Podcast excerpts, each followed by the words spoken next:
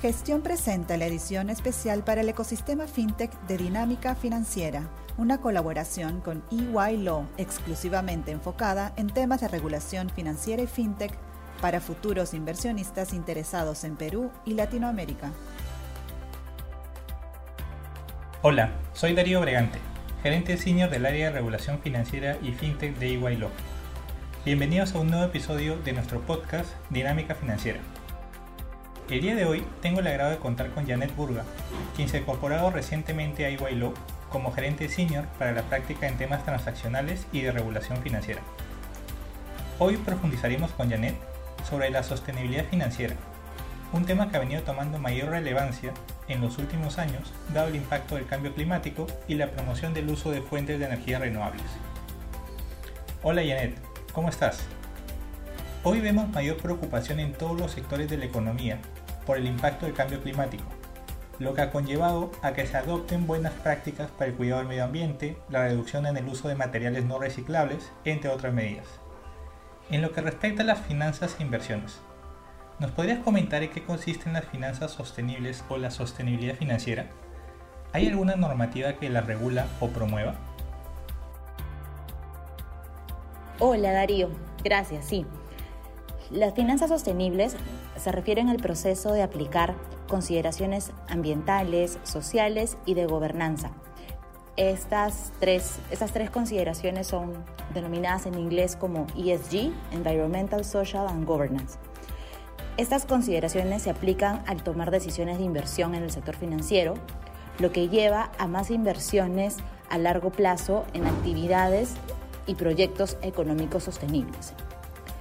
Estas finanzas sostenibles son típicamente eh, lideradas o puestas en, atención por aquellos inversionistas que tienen dentro de su plan de negocio o política de management dedicar un porcentaje de su pipeline a inversiones sostenibles.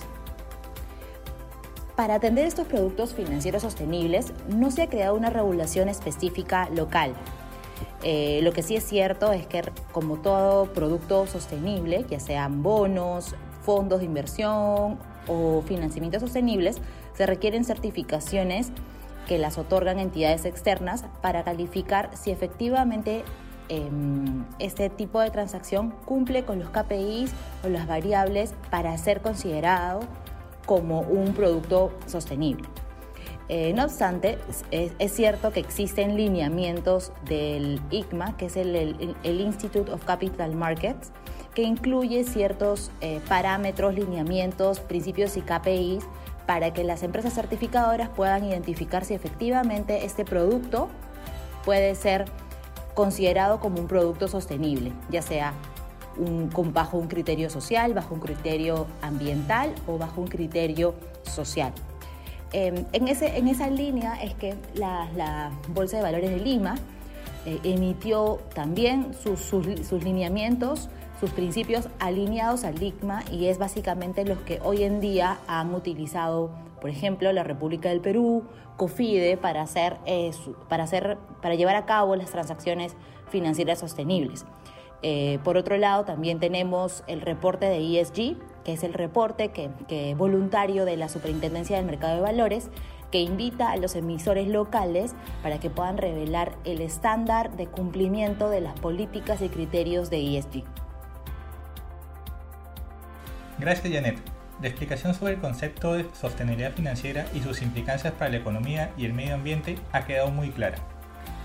Ahora vamos a una breve pausa para regresar con más temas de discusión sobre sostenibilidad financiera. Suscríbete a Gestión desde 49 soles mensuales y accede a nuestro contenido premium de manera ilimitada en gestión.p. Recibe el diario impreso de lunes a viernes en la comodidad de tu casa y disfruta de cientos de descuentos del Club de Beneficios. Si ya eres suscriptor del diario impreso, accede al plan digital gratis por tres meses. Mayor información en www.gestion.p suscripciones.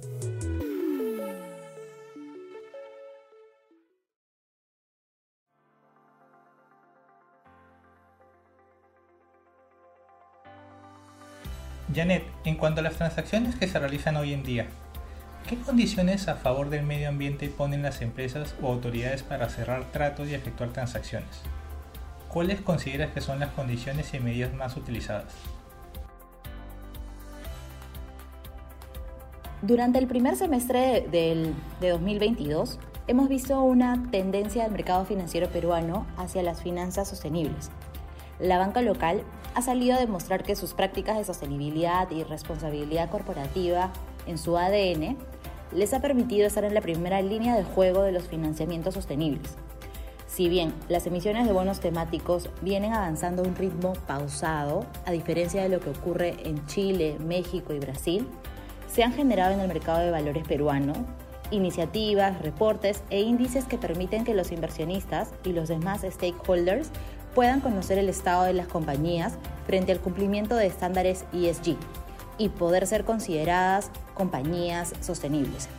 Sin duda, aún queda como punto de agenda, ya sea por, por los reguladores, mercado de valores, eh, banca y hasta la propia administración tributaria, eh, ¿por qué no eh, pensar en un tratamiento flexible o acotado a estos emisores sostenibles?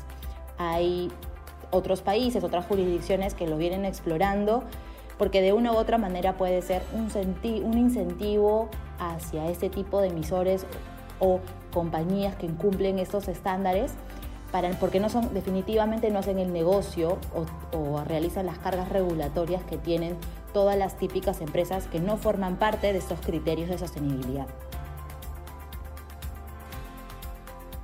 Finalmente, el ecosistema fintech y las nuevas tecnologías también tienen un rol importante en la sostenibilidad financiera.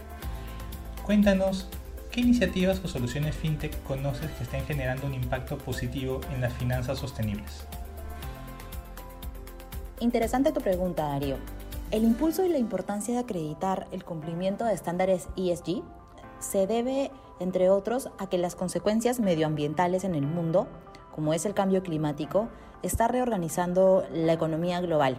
La industria fintech definitivamente no es ajena. Los serios esfuerzos de los inversionistas institucionales para abordar criterios de ESG como un factor de riesgo en la concesión de préstamos y la inversión la reestructuración de los grandes bancos para adoptar compromisos de Net Zero o las fintechs que desarrollan nuevas soluciones para hacer frente a los problemas relacionados con el clima, todos esos esfuerzos apuntan al reconocimiento de que la industria de servicios financieros puede desempeñar un papel importante en el tratamiento de los objetivos ESG.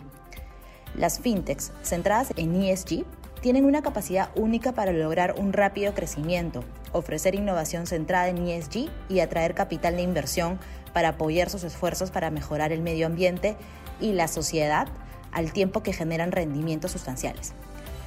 Países con espacios de población no bancarizada tienen la oportunidad de creación de nuevos modelos de negocio de inclusión financiera y educación. Estos, al entender objetivos de desarrollo sostenibles, aprobados por las Naciones Unidas, especializados en aspectos sociales, podría cumplir estos criterios para, para, calificar a una fintech con un modelo sostenible aplicando el criterio social de ESG.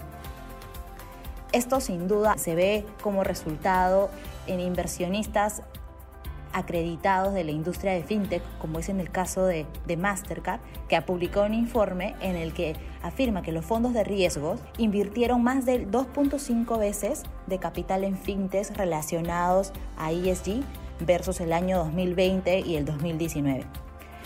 Considero firmemente que esta tendencia va a continuar a medida que las fintechs ESG maduren y necesiten mayor capital exponencial y a su vez estas fintechs innovadoras que, ingresen al mercado aborden temas y necesidades ESG no satisfechas en la industria de servicios financieros tradicionales.